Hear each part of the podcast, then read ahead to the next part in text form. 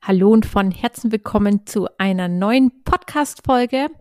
In dieser Podcast-Folge, ja, habe ich so eine kleine Ideensammlung, mache ich so ein Brainstorming ähm, rund um das Thema, wie man Kinder beim Autofahren möglichst sinnvoll beschäftigen kann.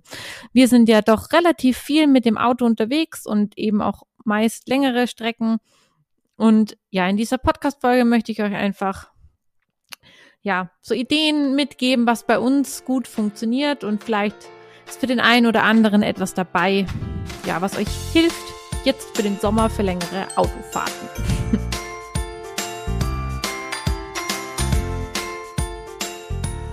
Hallo und von Herzen willkommen beim Podcast von Herzenskinder. Hier ist deine Friederike. Ich freue mich total, dass du wieder dabei bist auf deinem Weg zu mehr Natürlichkeit, Nachhaltigkeit, Gesundheit und Familienleben auf Augenhöhe. Und jetzt wünsche ich dir unglaublich viel Spaß mit dieser neuen Folge und hoffe, dass ich dich wieder inspirieren und mitnehmen darf und, und wünsche dir jetzt ganz viel Spaß mit dieser Folge.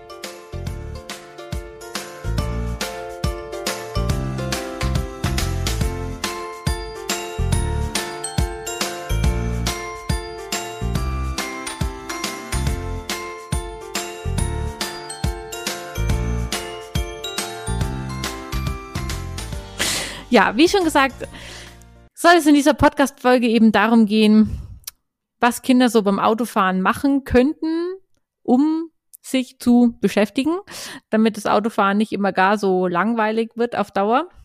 Natürlich ist äh, ja Beschäftigung Nummer eins auch bei uns, dass die Kinder irgendwas anschauen dürfen. Und gleichzeitig ist es einfach mit die Beschäftigung, die meine Kinder pff, am meisten schlauchen, sage ich jetzt mal. Das Problem ist einfach, wenn meine Kinder, vor allem die Ronja, zu lange schaut, ist sie unglaublich drüber, unleidig, mh, mm, schlecht gelaunt. Ich kann es überhaupt nicht genau sagen, wie ich das beschreiben soll. Also wenn sie zu lange schaut und dann eben auch noch so bewegungslos schaut, und genau da ist nämlich der Punkt, wenn sie zu Hause Fernseh schaut, auch wenn sie da mal länger schaut, ist es einfach so, dass sie ja sich dabei immer in gewisser Weise bewegt.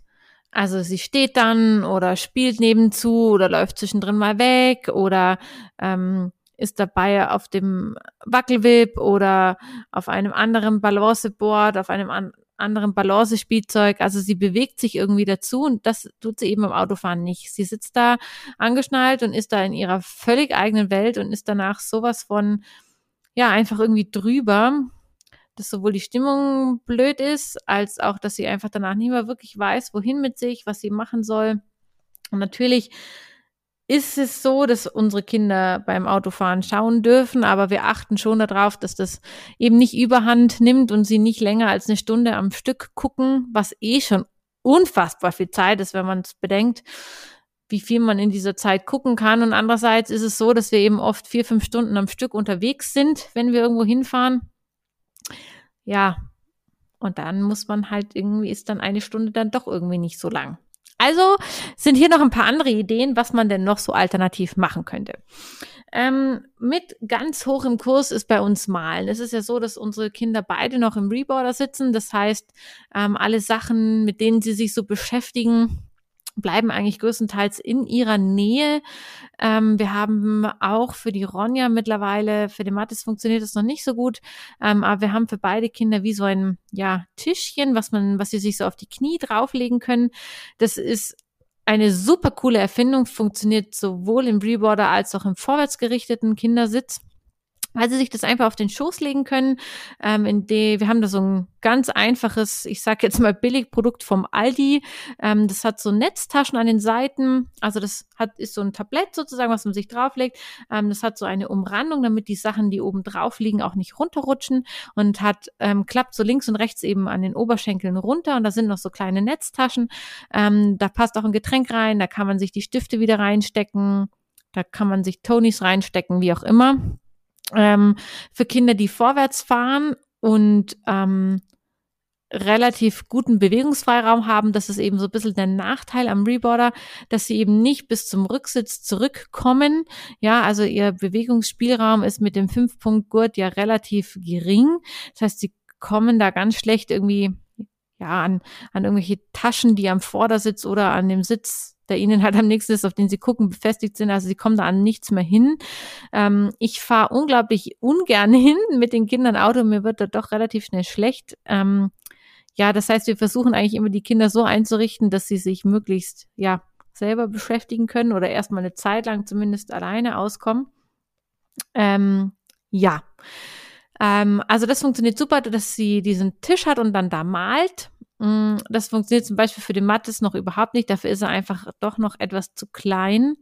Was bei beiden Kindern ganz hoch im Kurs ist, sind einfach andere elektronische Unterhaltungsmedien, sage ich jetzt mal so. Ähm, also ob es jetzt ein Herbert, eine Tony-Box, eine Tiger-Box oder sonst irgendetwas ist, ähm, ist hier einfach der Vorteil, dass die Berieselung nicht gar so krass ist, wenn, wie wenn die Kinder gucken. Andererseits ist der Unterschied doch nicht so groß. Ja, also ähm, ja, für Ronja macht es am Ende nicht so einen großen Unterschied, ob sie jetzt lange ähm, auf Tablet, Computer, Handy, wie auch immer geguckt hat oder ähm, gehört hat, weil ähm, sie sich ja doch nicht wirklich viel bewegen kann und einfach in einer anderen Welt ist und trotzdem macht es oft einfach der Unterschied. Also das funktioniert bei uns super. Ähm, und was noch wirklich hoch im Kurs ist, ist Tiptoy ähm, dieser elektronische Stift, der mit den entsprechenden Büchern ja die Geschichten vorliest, beziehungsweise Lieder singt, Infos dazu weitergibt und so weiter. Also etwas, womit man sich einfach lange, lange ausgiebig selbst beschäftigen kann, weil wie gesagt, ich kann unglaublich schlecht hinten sitzen.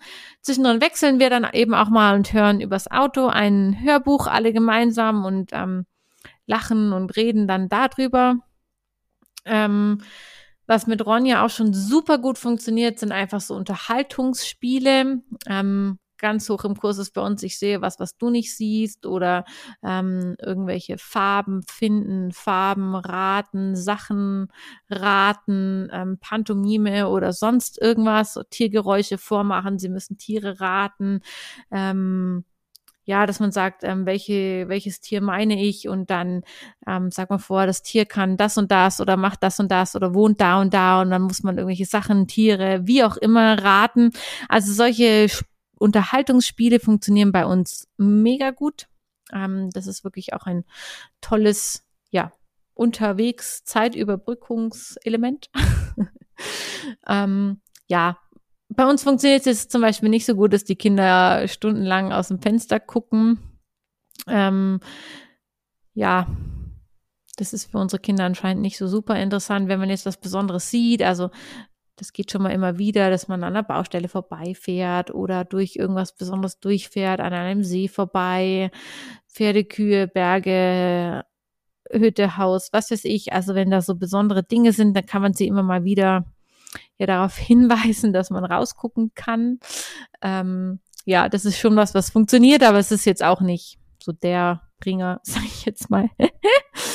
ähm, ja, was zum Malen übrigens auch noch super gut funktioniert, ist anstatt mit Buntstiften zu malen, haben wir so eine ähm, ja Plane, nennt man das so? Folie? Ich weiß nicht genau, wie man das beschreiben soll, ähm, wo man mit einem Wasserstift drauf malen kann.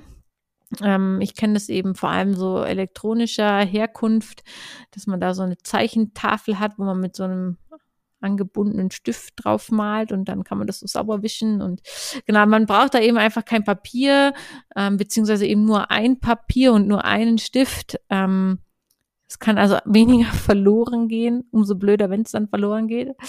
Ja, wir machen regelmäßig Snacks beim Autofahren. Ähm, und natürlich haben unsere Kinder hinten ihre Lieblingsspielzeuge, mit denen sie auch miteinander mal eine halbe Stunde spielen, ohne sich die Köpfe einzuschlagen.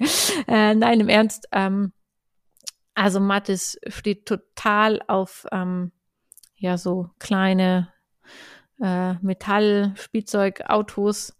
Ähm, Kuscheltiere sind hoch im Kurs. Ähm, Schleichtiere dürfen bei uns immer mit dem Urlaub. Ähm, wir haben ja sonst zu Hause nur Holzspielzeuge oder nur Holztiere in den Urlaub dürfen, ähm, ja, so Gummitiere eben mitfahren. weil sie einfach wasserfester und etwas ähm, umweltrobuster sind, was so die äußeren Umwelteinflüsse angeht.